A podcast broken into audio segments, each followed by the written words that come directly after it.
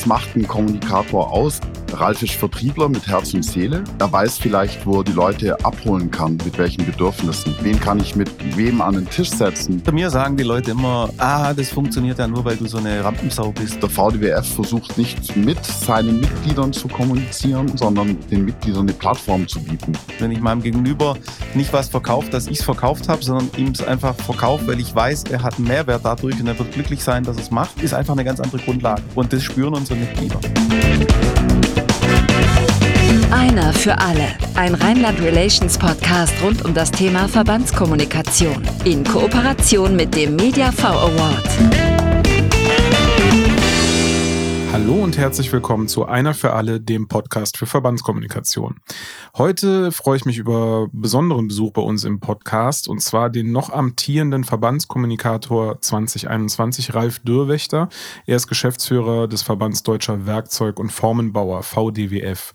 Mit dabei ist auch Fabian Dier, Geschäftsführer der Agentur Wort und Form aus München, die den VDWF seit vielen Jahren unterstützt. Herzlich willkommen und schön, dass Sie bei uns in Bonn zu Besuch sind. Schönen guten Morgen, danke für die Einladung. Vielen Dank. Bevor wir richtig loslegen, der VDWF, wen vertritt er und was sind seine Hauptaufgaben bzw. Arbeitsfelder? Der VDWF ist ein Branchenverband für die Branche Werkzeug und Formbau, ist eine Branche mit rund äh, 3000 Unternehmen in Deutschland. Äh, uns gibt es seit 31 Jahren jetzt, ähm, wobei die letzten sieben Jahre eine starke Dynamik reinkam. Also wir haben in der Zeit unsere Mitgliederanzahl von 150 auf jetzt knapp 500 über verdreifacht. Und ähm, wir verfolgen vier Ziele. Das eine ist die Sichtbarkeit des deutschen Werkzeug- und Formenbaus in der breiten Öffentlichkeit, also das Berufsbild, dass man da nicht Hammer und Meißel vor sich sieht, sondern einfach eben ein Produktionswerkzeug. Zum Zweiten eben Sichtbarkeit für unsere Mitglieder. Zum einen, wir haben ein eigenes Magazin, was vier, fünf Mal im Jahr kommt und so im Dachbereich das auflagenstärkste Heft in der Branche ist. Zum anderen äh, bieten wir auch äh, äh, auf den gängigen Fachmessen Gemeinschaftsstände an. Dieses Jahr haben wir das Supermessejahr. Wir haben insgesamt fünf Messen mit großen Ständen. Wir bringen dieses Jahr rund äh, ja, 160 Mitgliedsunternehmen auf die Fachmessen. Das zweite Ziel ist natürlich das Thema, die Technologieführerschaft vom deutschen Werkzeug- und Formenbau zu halten und weiter auszubauen. Äh, dafür haben wir jetzt vor anderthalb Jahren einen zusätzlichen Verein gegründet, die FDWF, die Forschungsgemeinschaft Deutscher Werkzeug- und Formenbauer, um da einfach auch gezielt an staatliche Förderprogramme zu kommen, um die Forschung auch finanzieren zu können, schultern zu können. Ähm, dann nimmt einen ganz großen Raum bei uns ein das Thema Aus- und Weiterbildung. Also man findet bei uns für jede Lebenslage vom Azubi-Programm äh, bis zum Geschäftsführertreff so ziemlich alles. Seminare, Webinare, Workshops äh, in Präsenz, in Online. Wir haben zwölf Arbeitskreise mittlerweile. Ähm, Geschäftsführertreff, nicht nur Eintagesveranstaltungen, sondern auch so drei, viertägige Kurzreisen für Geschäftsführer, wo man dann relativ durchgetaktet äh, letzte Reise irgendwie vier Tage, 2000 Kilometer, 14 Unternehmensbesuche. Also Wellness ist anders. Was besonders ist bei uns, äh, seit mittlerweile zwölf Jahren bieten wir gemeinsam mit der Hochschule in Schmalkalden sechs Studiengänge an mittlerweile, berufsbegleitende Studiengänge. Ähm, das sind aktuell über alle Studiengänge, über alle Semester rund 250 Menschen im Alter von Mitte 20 bis Mitte 50, die quasi während ihrem Job, ihrem Familienleben, ihrem Second Life eben einmal im Monat, Donnerstag bis Sonntag an die Hochschule kommen, Vorlesungen sich reinziehen, büffeln müssen und dann eben zum Schluss einen Abschluss erhalten, der auch äh, international anerkannt ist mit Credits und so weiter, wenn man irgendwie noch einen Master oder irgendwas draufsetzen will. Und ähm, zu guter Letzt unser viertes Ziel, was uns genauso wichtig ist wie die anderen drei. Wir haben noch nicht so ein bisschen den richtigen Begriff gefunden, obwohl wir mit dem schon seit ein paar Jahren rumtingeln. Klingt ein bisschen nach Religionsgemeinschaft. Wir haben es genannt Begegnungsraum, Begegnungskultur VDWF. Ähm, was soll das ausdrücken? Uns ist es wichtig, wo wir uns treffen, wie wir uns treffen, wie es dazugeht. Also gestern Abend zum Beispiel hatten wir eine Veranstaltung im Sauerland. Wir gehen eben bewusst nicht in ein Seminarhotel. Wir haben bewusst keine Bankettbetischung, weil das kann gut gehen, wenn du zwischen den zwei Richtigen sitzt. Der Schuss kann aber auch hinten losgehen. Äh, das heißt, wir sind einfach so wie gestern Abend in einer leeren Lagerhalle äh, stellen da eine fette Leinwand auf. Äh, es gibt auch keine Stehtische, sondern irgendein Sponsor stellt ein paar leere Ölfässer hin mit seiner Werbung drauf und dann eben lieber eine ehrliche Wurst und ein Kaltgetränk dazu, als, als irgendwie gefüllte Fledermaus-Ohrläppchen und dass man versucht, übers Catering dann irgendwie den Event zu retten. Ja, das ist ja eine äh, wahnsinnige Bandbreite an Themen, die Sie da bespielen als Verband. Ähm, äh, darf ich fragen, wie viele Leute denn bei Ihnen im Verband selbst beschäftigt sind, die das alles wuppen? Wir sind ähm, sechs Köpfe. Ich sage mit Absicht Köpfe, weil wir sind zwei in Vollzeit, drei in Teilzeit und eine in Elternzeit. Also von den Hauptamtlichen. Natürlich ist ein ehrenamtlicher Vorstand dahinter, der glaube auch aktiver und agiler ist wie vielleicht andernorts und sich da mehr einbringt und ähm, ist aber vor allem, ja, ich nenne es immer so Fanbase. Also wir haben zwölf Arbeitskreisleiter, Leute, die einfach das zum Spaß machen, weil sie Freude dran haben, was zu bewegen. Und ähm, schlussendlich ist es einfach wie bei einer Party auch, die Gäste machen die Party aus, ja. Und ähm, das ist bei uns auch so. Es werden die Mitglieder unheimlich nicht integriert, sondern die kommen von sich aus. Also die Veranstaltung gestern Abend, die kamen letztes Jahr auf mich zu und sagen, hey, wir wollen auch mal so einen Treffpunkt Werkzeugbau machen. Ich sage, oh, dieses Jahr nicht mehr, meldet euch nächstes Jahr. 2. Januar rufen sie an und sagen, das neue Jahr ist da, wann machen wir denn Event? Und dann sage ich, also wir können am 9. Februar machen, aber ich habe keine, also ich kann das online stellen, die Dozenten besorgen und so weiter, aber ansonsten vor Ort muss ich echt auf euch zählen, weil in der Region haben wir nicht so viel und da müsst ihr irgendwie machen. Ja, machen wir, kümmern uns drum. Und es waren 200 Leute da gestern Abend. Absolut, also 200 Leute ist für uns ein fetter Event. Okay, aber da kommen wir ja auch direkt zu dem Thema. Ich glaube, es braucht auch jemanden, der ähm, im Verband ist und das, äh, ja, das vorlebt und das ein bisschen vorgibt.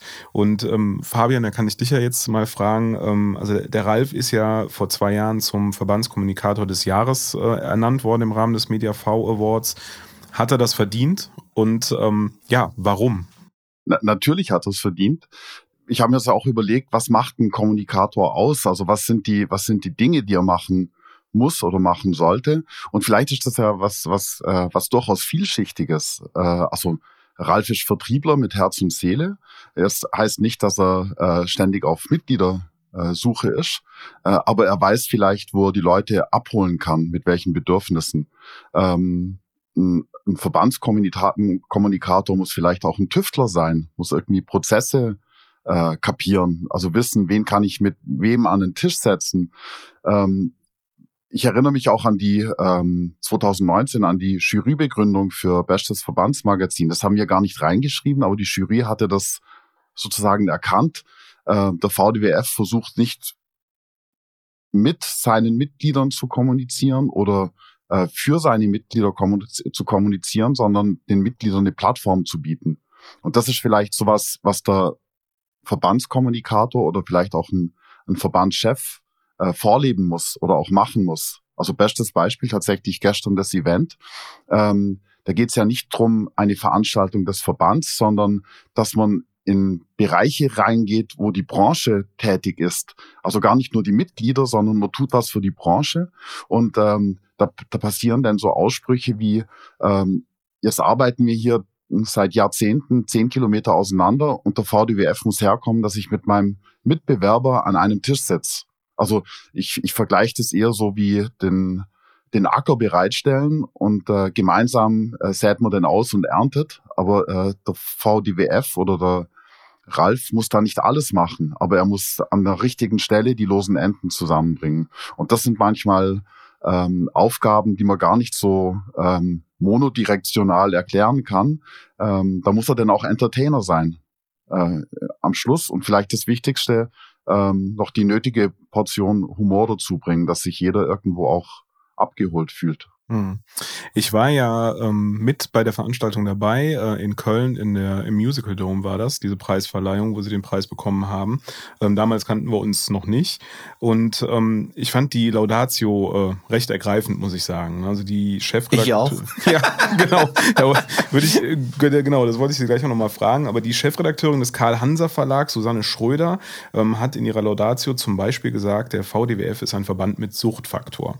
So, und relativ schnell danach wurde wurden sie halt aufgerufen, ähm, auf die Bühne zu kommen und den Preis entgegenzunehmen. Wie hat sich das angefühlt? Und Sie haben ja schon gesagt, Sie waren überrascht. Äh, können Sie sich an den Abend noch erinnern? Wie war das für Sie?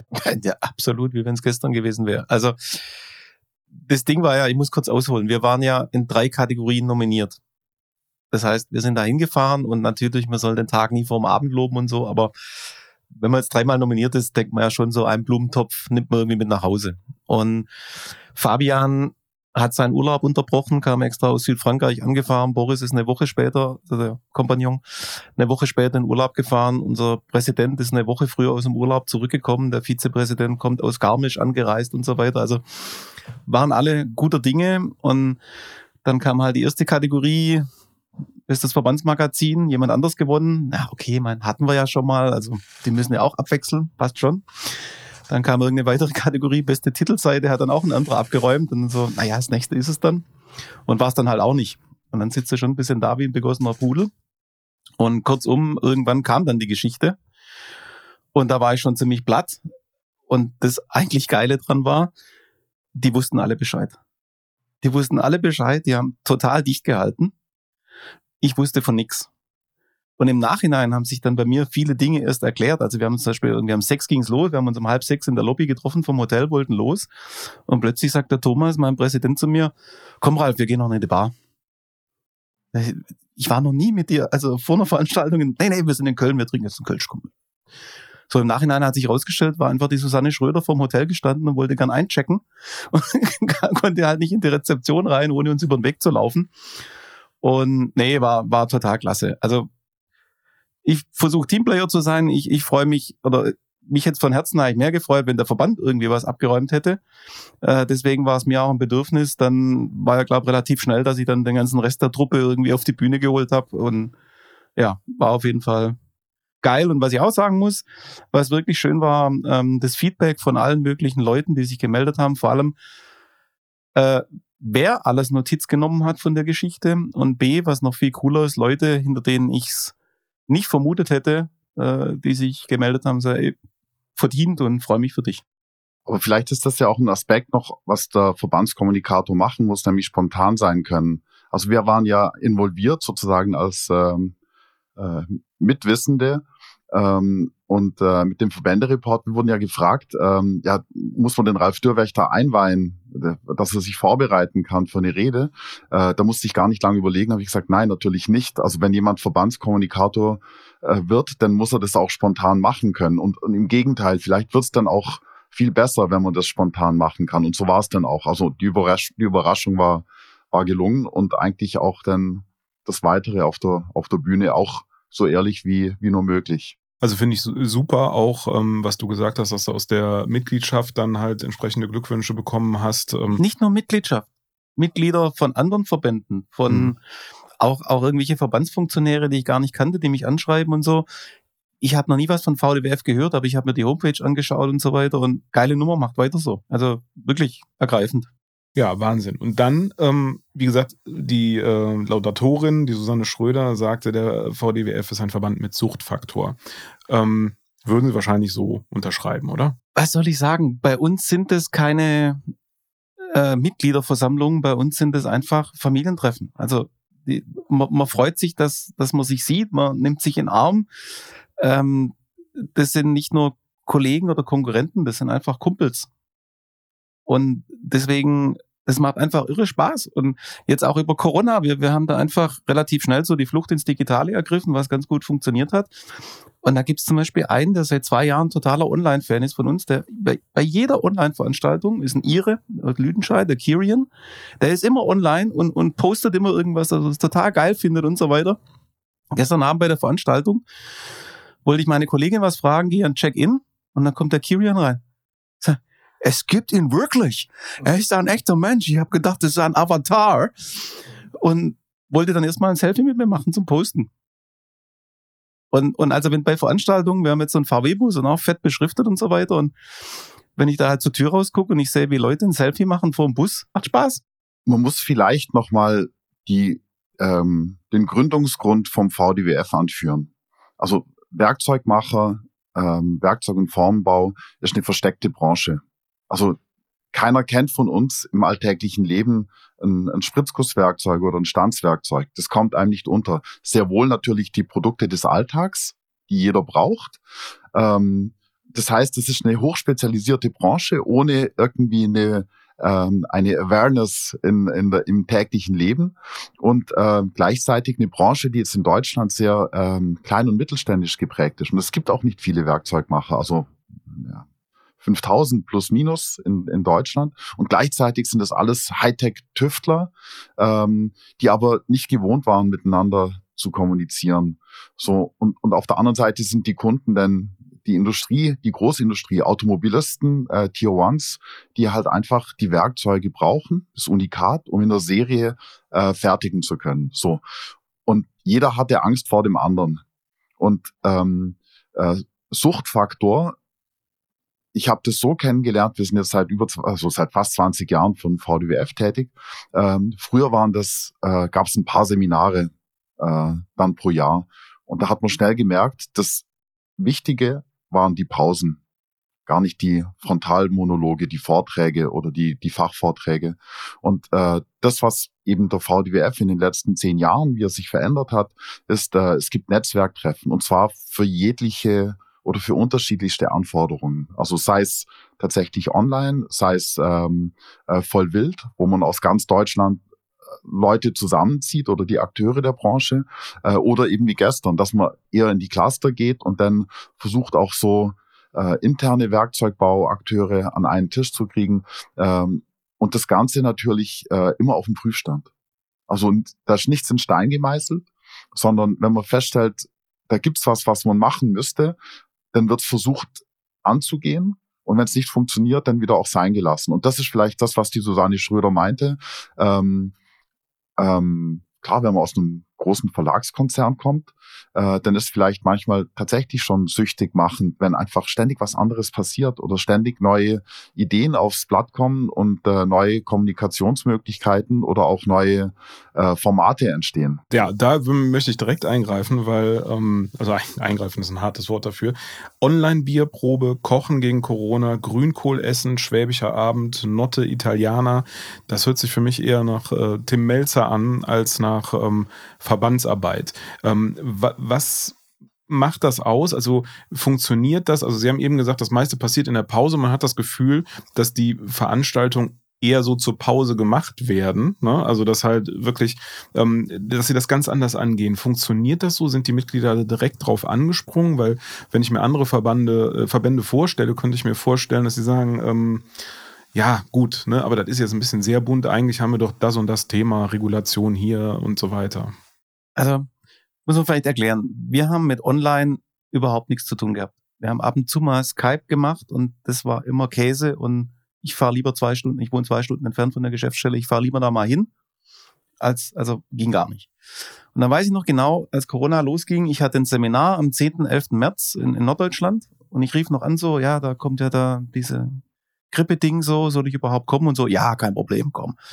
Bin ich hochgefahren und Tag zwei vom Seminar hing dann plötzlich schon ein Schild an der Tür, Zutritt nur noch für Betriebsangehörige und schlimm. Und ich weiß noch, wir sind am nächsten Tag heimgefahren und haben uns nicht getraut, an der Autobahnraststätte irgendwo pinkeln zu gehen, weil wir gedacht haben, wir holen uns, was weiß ich, und sterben gleich. Und wir hatten ein so gut bebuchtes Frühjahr wie noch nie. Wir hatten Geschäftsführertreff mit 200 Anmeldungen, abends mit ACDC Coverband und keine Ahnung und Stanzertreff voll und Reisen voll und alles super. Wir waren einfach eine oder zwei Wochen lang nur mit beschäftigt, Hotels zu stornieren, Caterer zu stornieren, Busse, Bands, alles Mögliche. Also Ehrenmitglied im Hotel- und Gaststättenverband werde ich definitiv nicht mehr. Das ist durch. So, und dann ist uns aber bewusst geworden, dass diese Grippewelle sicher länger wie zwei, vier Wochen geht. Also wir müssen irgendwie Plan B machen. Und ich wusste, dass meine Schwester online irgendwie und habe die gefragt und die dann Zoom und ich, oh Gott, was ist Zoom und keine Ahnung. Haben uns das angeschaut, das war mittwochs. Dann haben wir gesagt, okay, kriege ich irgendwie hin? Dann haben wir donnerstags überlegt, was das sein könnte. Dann haben wir gesagt, na, so Lockdown und Leute zu Hause und, und Kurzarbeit und keine Ahnung, wir machen einfach eine halbe Stunde irgendein Thema. Das kann was mit Werkzeug und Formbau sein, aber einfach irgendeiner, der über Körpersprache spricht, irgendein, egal was. So. Und dann, wann machen wir das? Nachmittags, morgens, keine Ahnung, ja, machen wir um elf. Ja, wir brauchen einen Titel, ja, elf Uhr Loch. So. Wo ich Fabian, sagt, Fabian, ich brauche ein Logo für ein Format, Online-Format, keine Ahnung, wie es wird, heißt elf Uhr Loch, ja, täglich, 20 Mal im Monat oder keine Ahnung, halt einfach jeden Werktag. Und dann haben wir Donnerstag nachmittags ein paar Leute angerufen und Freitagmorgens war das Programm für die ersten 60 Tage online. Und wir haben das zwei Jahre durchgezogen, täglich, dann haben wir irgendwann umgestellt auf einmal die Woche. Aber von all den Dozenten, die da dabei waren, und wir hatten echt auch Namen wie Stefan Werra oder Lutz Wagner, Schiedsrichterlegende und so weiter. Nicht ein einziger wollte eine Gage oder hat eine Gage bekommen. Die haben das einfach nur gemacht, weil sie sagen, geil und den Leuten bei den ganzen Rahmenbedingungen eine halbe Stunde am Tag schenken, wo was anderes kommt, macht Spaß. So. Dann haben wir relativ schnell festgestellt, dass das tagsüber doch nicht immer geht und manche wollen abends, aber dann abends so mit ernsthaften Themen und so ist vielleicht auch irgendwann mal gut nach zwölf Stunden Arbeitstag. Und dann haben wir, glaube vier Wochen nach, nach, nachdem das losging äh, mit Corona, haben wir überlegt Spätschicht. Am Abend Online-Spätschicht. Und Bier geht natürlich immer. Wir haben eine kleine Brauerei in Schmalkalden, wo unsere Studiengänge laufen, sind drei Typen, die nebenberuflich halt ein bisschen brauen und so. Und da schicken wir mal unsere Studenten hin zum Teambuilding, so Braukurs und so. Habe ich die angerufen und sage, hey, wir wollen eine Online-Bierprobe machen und so weiter. Sagen die Jungs, äh, nee, sie brauchen einen persönlichen Kontakt, geht, geht gar nicht. Drei Tage später rufen sie mir an und sagen, sämtliche Bierproben für den kompletten Sommer sind storniert worden. Sie brauchen einen Plan B, sie wollen das probieren, aber sie haben keine Ahnung, wie das geht. Dann haben wir eine, eine Bekannte von uns, die mittlerweile bei uns arbeitet, Gott sei Dank, ähm, von der Hochschule dahin geschickt mit ihrem MacBook und die hat denen dann quasi so den, den, den Host gemacht. Und jetzt kommt das Eigentliche. Ähm, wir haben einen Sponsor gesucht oder zwei Sponsoren haben dann bezahlt und wir haben 100 Pakete ausgeschickt an die, die sich anmelden. Da waren, keine Ahnung, sechs verschiedene Flaschen handgebrautes Bier drin. So, und jetzt ist natürlich der Abend nicht nur Sauferei, sondern Natürlich steht der Brauer in der Brauerei und erklärt das Bier und man verkostet es, aber dann kommt die Geschichte dahinter, die Geschichte aus dem Werkzeugbau. Das heißt, wir hatten unseren Mitglied aus Österreich, der ist Weltmarktführer für, für Logistik und Getränkekisten, also der macht Werkzeuge für Getränkekisten. Und der hat dann einfach zehn Minuten erklärt, wo die Herausforderung im Spritzgusswerkzeug ist für einen Getränkekasten. Dann haben wir wieder ein Bier probiert dann kam einer, der Drahtbiegewerkzeuge macht, der dann erklärt hat, wie man eben diese Bügelverschlüsse biegt und verheiratet, die zwei Bauteile. Und hochinteressant auch einer, der für die Flensburger Brauerei den Blockverschluss äh, äh entwickelt hat in einem Zwei-Komponenten-Verfahren.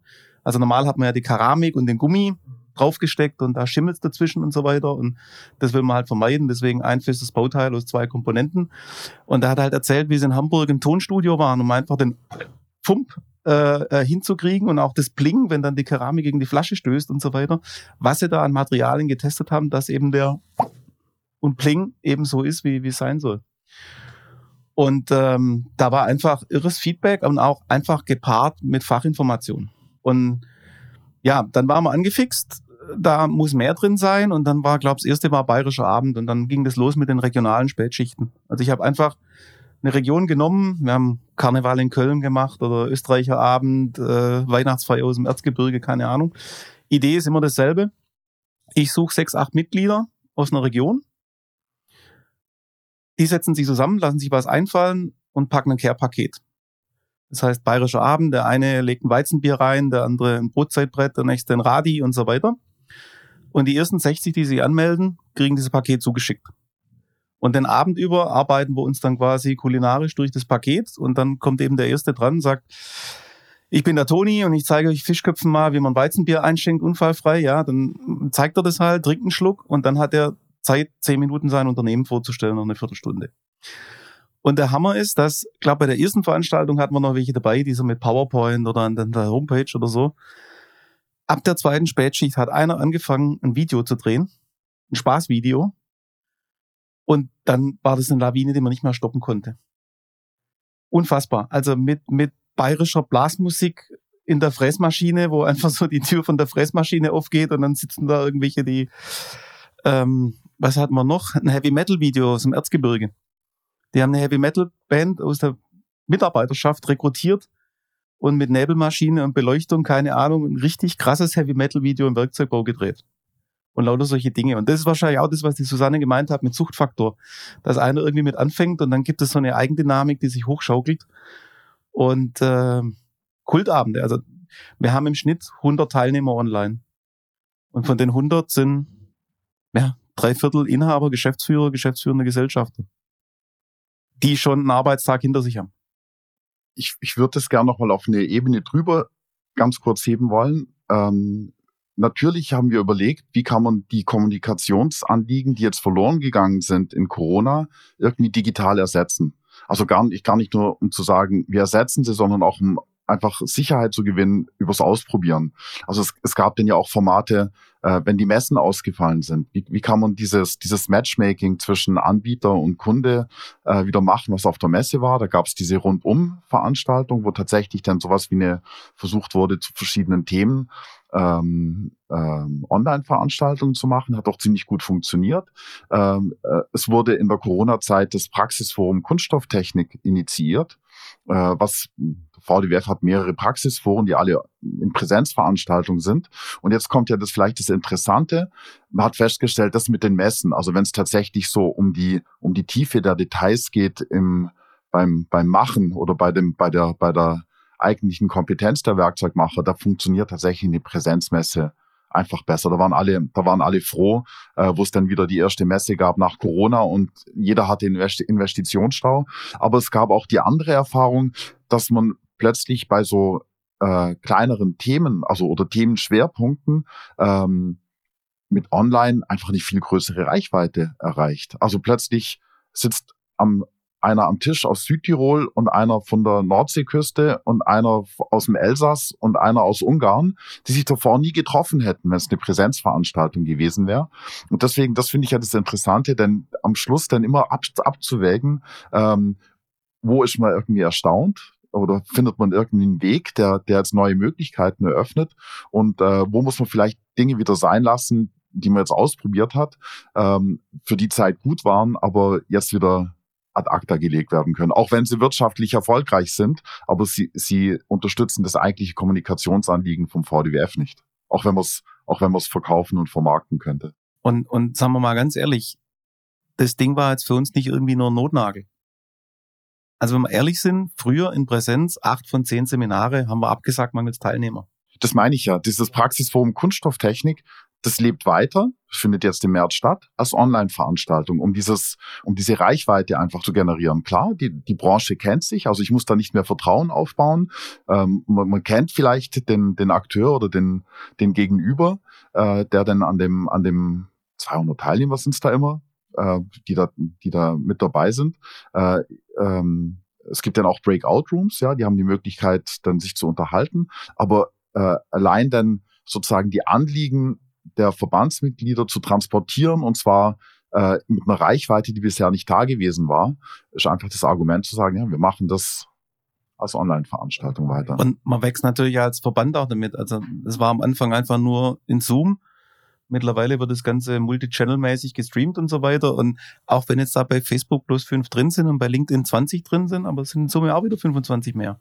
Das Interessante war das, das Feedback, dass manche Unternehmen denn ja, so wie hier vielleicht im Besprechungsraum, dann einfach diese Events laufen lassen und sagen, Leute, ähm, Werkzeug- und Formbau, Fernsehen, Wer Lust hat, setzt euch rein. Also wir haben das ja als, als, als Rückspielungskanal gesehen, wenn dann einfach plötzlich äh, fünf oder zehn Leute und abwechseln, dann geht der eine wieder in seine Schicht oder hat die Pause ist fertig oder äh, die Maschine muss wieder bestückt werden und kommt dann danach wieder und äh, schaut sich das Thema an. Also das, das äh, war eigentlich so das, äh, die interessante, das interessante Ergebnis aus diesem, aus diesem Feldversuch. Also man muss lernen, mit dem neuen Medium umzugehen. Also Fakt ist, die Dosen müssen viel kleiner sein. Ganztagesveranstaltung online, also Seminar oder so ist okay, aber jetzt so ein, so ein Event geht nicht.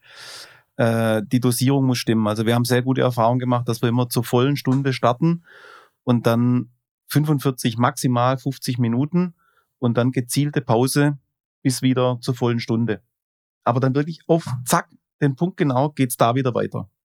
Und das ist echt irre. Also bei meinen Seminaren, ich mache Pause, hole einen Kaffee und so weiter und dann kurz bevor der Zeiger dann auf 10 Uhr geht, sind wieder alle Bilder an. Und Pausen gehören dazu und, und auch ähm, bei, bei unseren Abendveranstaltungen zum Beispiel machen wir eine halbe Stunde vorher auf oder eine Stunde vorher auf und machen einfach Breakout Rooms, wo, wo die Leute sich in kleinen Gruppen treffen können, wo dann vielleicht auch so die eher Introvertierten sich trauen, was zu sagen und so weiter. Äh, nicht in der großen Runde mit 100 ist nicht jedermanns Sache.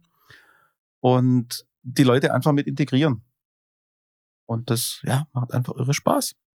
Du und der VDWF kommunizieren ähm, ja sehr emotional hemdsärmlich. Ne? Das haben wir ja jetzt äh, ja, hinreichend gehört. Nennen wir es einfach authentisch. Authentisch ist das neue Agil. Ja, ja, das stimmt. Aber nicht jeder Mensch ist ja, wenn er authentisch auftritt, gleichzeitig ähm, was habe ich gesagt? Emotional und hemdsärmlich. Ne? Authentisch bedeutet ja bei jedem so ein bisschen was anderes. Bei dir ist es halt, da können wir uns, glaube ich, drauf einigen, alles zusammen.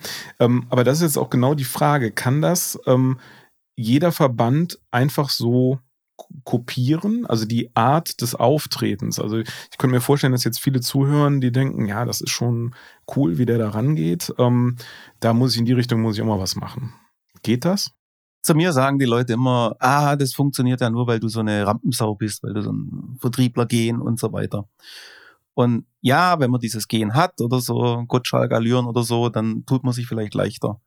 Aber ich bin der Meinung, dass man einfach durch äh, einfachste Dinge äh, sich auch einfach seine Sporen verdienen kann. Pünktlichkeit, Zuverlässigkeit äh, etc. pp. Und auch einfach, wenn ich, wenn ich meinem Gegenüber nicht was verkauft, dass ich es verkauft habe, sondern ihm es einfach verkauft, weil ich weiß, er hat einen Mehrwert dadurch und er wird glücklich sein, dass er es macht, ist einfach eine ganz andere Grundlage. Und das spüren unsere Mitglieder. Und äh, auch jetzt allein schon von der Preisgestaltung oder so bei Events. Also wir, wir äh, jetzt die Veranstaltung diese Woche Mittwoch, Donnerstag, zwei halbe Tage mit Abendveranstaltung, mit Übernachtung, Hotel, allem drum und dran, 240 Euro. Also da merkt man, dass es nicht darum geht, dass ich mir jetzt einen neuen Wagen bestellen kann als Geschäftsführer, sondern einfach, dass man die Kosten irgendwie gedeckelt kriegt. Ja, genau. Und dann, ich glaube, daran anschließend auch interessant für viele ist, ähm, also ich habe äh, mich natürlich ein bisschen vorbereitet, war auf ihrem LinkedIn-Account auch. Da habe ich gesehen, dass sie sich vor kurzem für 8000 Follower bedankt haben im Dezember. Mittlerweile, jetzt haben wir ähm, Anfang Februar, sind es 8540 und ja, weiter steigend. Man kann dich also durchaus als Influencer bezeichnen. Also es ist tatsächlich so, dass ich schon einen Anruf hatte von einer Agentur, die mir ein Preismodell vorgeschlagen hat, was ich für ein Like kriege oder für einen Kommentar oder für ein Teilen. Steht natürlich nicht zur Diskussion. Äh, tatsächlich ist aber so, dass ähm, LinkedIn jetzt das erste soziale Medium ist, was nicht ein reiner Zeitfresser ist, sondern was tatsächlich einen Mehrwert bietet. Und ich mache jede Woche irgendwelche neue Kontakte mit Leuten, die mich anschreiben, also natürlich auch Unmengen von Umsatzverdopplern und Kundenverdreifachern und andere äh, äh, Zeitdiebe. Die muss man natürlich äh, wegmachen. Aber da kommen wirklich Kontakte, also Firmen, wo ich schon lang dran bin und komme nicht an den richtigen ran, die mich jetzt anschreiben, so, äh, super, verfolge das, können wir mal einen Termin machen. Ähm, ich war am Dienstag in Bielefeld bei einem Termin mit einem Werkzeugbauleiter und dann kommt irgendwann eine halbe Stunde später der Werksleiter dazu guckt mich an und sagt so, äh, ich kenne Sie, aber Sie mich nicht, ich folge Ihnen bei LinkedIn. Ich verfolge, was Sie da machen, ist interessant. Letzte Woche waren wir in Wien bei einer Veranstaltung auf dem Heimweg, haben wir noch eine Firma besucht vom Kollegen, der gefahren ist, der wollte die Firma besuchen. Ich saß halt mit dem Auto, war einfach nur Trittbrettfahrer, Copilot bei dem Termin und äh, wollte mich dann halt einfach kurz vorstellen oder mit zwei Sätzen sagen, was VDWF ist und er wusste vollkommen Bescheid. Er verfolgt es in Social Media, weiß Bescheid. Ähm, am Anfang habe ich mir Mühe gegeben, die, die Followerschaft äh, aufzubauen, also mit Einladen, mit auch aktiv Kontakten und so weiter. Mittlerweile habe ich das runtergefahren. Ähm, Hintergrund ist der, natürlich ist es super, wenn der VDWF hat ja mittlerweile auch 5.500 oder so. Das ist schon okay. Aber was ich schon festgestellt habe, ähm, in Social Media, die Unternehmensprofile interessant, aber im Endeffekt wollen die Leute den Hintergrund der Menschen wissen. Deswegen brauchen wir einfach einen Mix aus Dinge, die man im privaten Account quasi postet und was man dann auf der Unternehmensseite postet. Und wir versuchen halt tunlichst das zu vermeiden, was alle machen, also an Ostern und Osterhase und äh, etc. zu posten, ähm, sondern einfach eigenes Content zu machen, aber das Bildmaterial in der Homepage im Magazin, da ist ein Bild aus dem Stock absolute Ausnahme, der Rest ist alles äh, Eigenmaterial und Fabian ist mitunter schuld dran, dass, dass das Bildmaterial ziemlich geil ist. Ähm, genau. Aber auch hier steckt einfach von Verband Mehrwert drin. Also wenn jetzt eben eine Veranstaltung ist, wo noch Teilnehmer fehlen, dann haust du da einen Post raus und dann guckst du auf deine Seminar-Ad-Adresse und dann pullern wieder ein paar rein. Vielleicht sind wir da ja wieder bei der Frage davor. Also klar, wenn der Ralf jetzt eine Rampensau ist, dann ist das sozusagen eigentlich nur das, das letzte Stückchen von dem großen Mosaikbild. Äh, ich glaube, jeder könnte, kann Inhalte auf seine Art gut verkaufen oder jeder, jeder Mensch ist ja irgendwie ein Verkäufer, sei es im Beziehungsmanagement, im Privaten oder jeder weiß ja irgendwie, wo seine Stärken und Schwächen sind.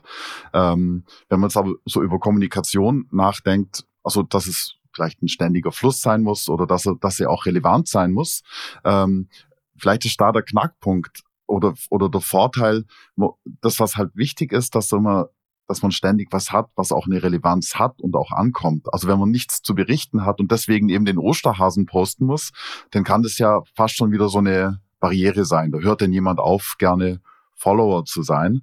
Ähm, und deswegen, ja, also wenn, wenn der Ralf jetzt sagt, ähm, man hat ständig echtes Bildmaterial, dann ist das vielleicht sowas, ähm, was man, ähm, was der VDWF vorleben könnte oder, oder als Beispielgeber sein könnte. Wir versuchen immer ganz echt zu sein.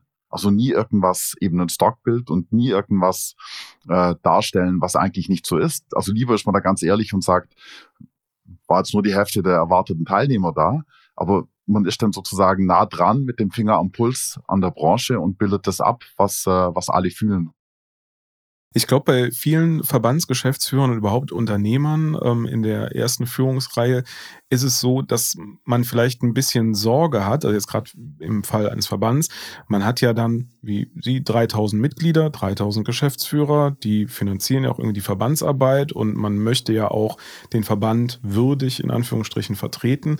Wie viel Persönlichkeit kann und soll ich denn in so einen Post dann reinbringen? Weil ganz häufig ist es so, glaube ich, dass man denkt, okay, die ganzen Unternehmen in meinem Verband, die kommunizieren sehr, sehr konservativ. Da kann ich mich ja jetzt nicht hinstellen mit dem Handy in der Hand ähm, und in Umgangssprache auf ein neues Seminar hinweisen. Würde ich jetzt mal vermuten, dass das häufig der Fall ist.